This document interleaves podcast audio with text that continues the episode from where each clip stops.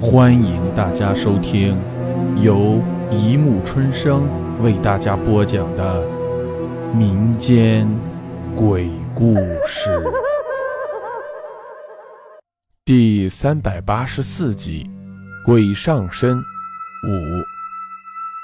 解铃还需系铃人，爸爸，你就跟我们直说了吧。那个女人是谁？高月单刀直入，语气咄咄逼人。他知道父亲把面子看得比生命还重要，但是他顾不得了，他要解开父亲的心结。是啊，爸爸，只要你告诉我们他是谁，事情我们来解决。高天在一旁帮哥哥说话。高方殿架不住儿子们的询问，他嗫嚅地吐出了丁玉莲的名字。丁玉莲这个名字，哥俩并不陌生。很小的时候，母亲在他们面前提起过，说是母亲的干妹妹。原来这个干姨妈竟是父亲的老相好。哎，父亲啊，这英雄难过美人关啊！哥俩一时不知道说什么好了，沉默了片刻。高月说：“爸爸，这个丁玉莲还健在吗？”哎，不知道。自从他的女儿小玉被害后，我就没见过她。只是最近经常来我这儿，做完那件事后就走了。高方殿低声跟儿子说：“丁玉莲家在哪儿？他家里还有什么人吗？”高天问：“住在铁道西大河边。听说小儿子小刚外出打工十几年了没回来，家里就他一个人，从来不出屋，也不知道家里情况。不过，三十多年过去了，丁玉莲一点都没老，还是四十几岁的样子。”说到这儿，高方殿停了话。他的脸上涌上红潮，眼睛也有了光彩。他忘情地喃喃道：“骚娘们儿，你怎么就不老呢？”他似乎忘记了面前的两个儿子，意醉神迷地微笑着。高月这个老刑警听了父亲的话，明白了大半。他猜想，那个丁玉莲八成是不在了，可能对老父亲怨气太重，鬼魂缠上了老父亲，是来索命了。他感到不寒而栗。这种情况躲是躲不掉了，只好想方法让丁玉莲的魂魄离开父亲，才能挽救父亲。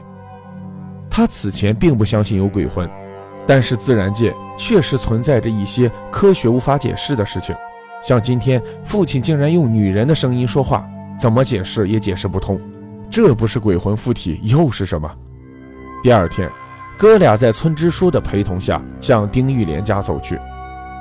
村支书五十几岁的年纪。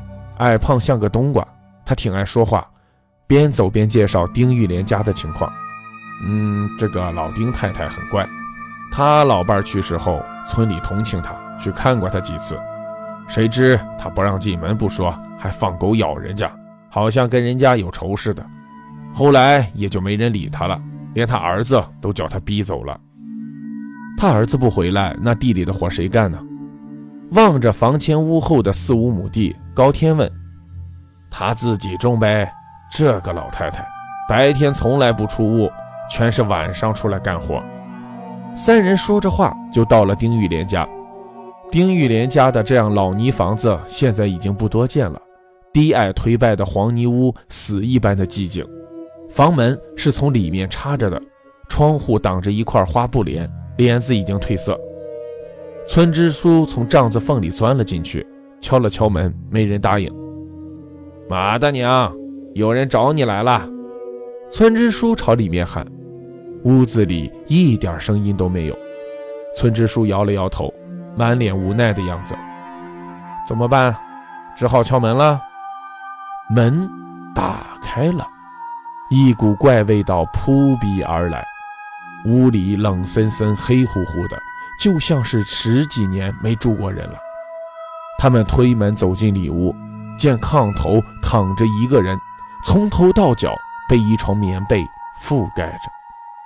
村支书没敢靠前，他站在高家哥俩身后。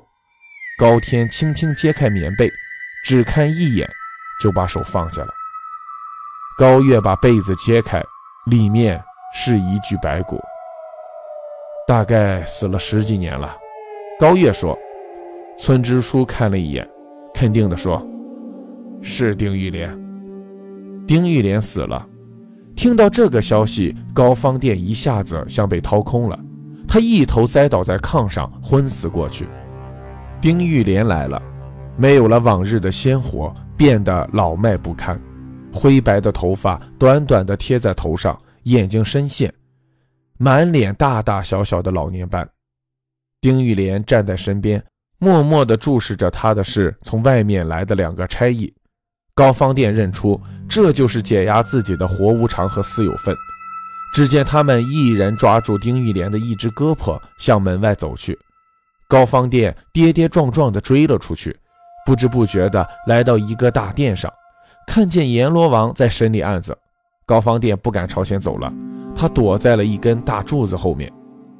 阎罗王看见了丁玉莲，立刻改变了威严可畏的面容，起身向丁玉莲拱手道。这位老人家生前没做过损人利己的事，虽然曾与人有私情，但可谓是一段前世的孽缘，命中注定的，怨不得他，在阳间所受的苦难抵消了阴间所应受的惩罚，快快送他到隔之地投生吧。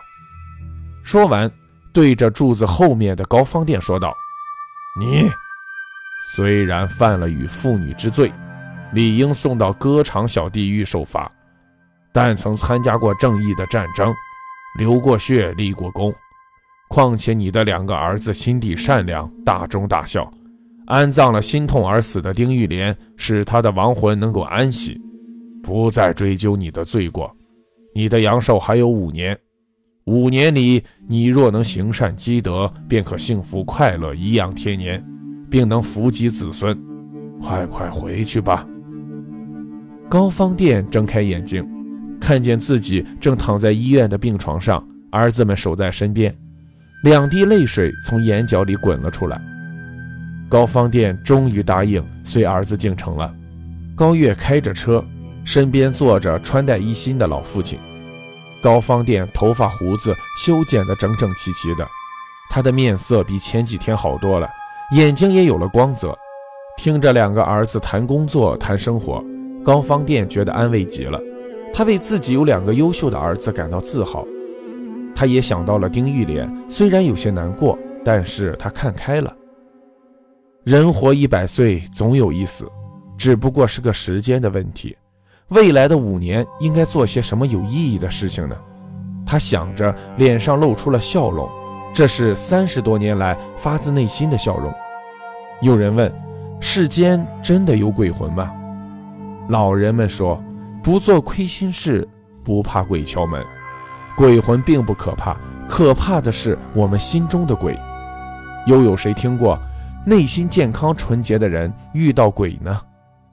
但愿你我永远都不会遇见鬼，但愿人人心中都是健康纯净的。”好了，故事播讲完了，欢迎大家评论、转发、关注，谢谢收听。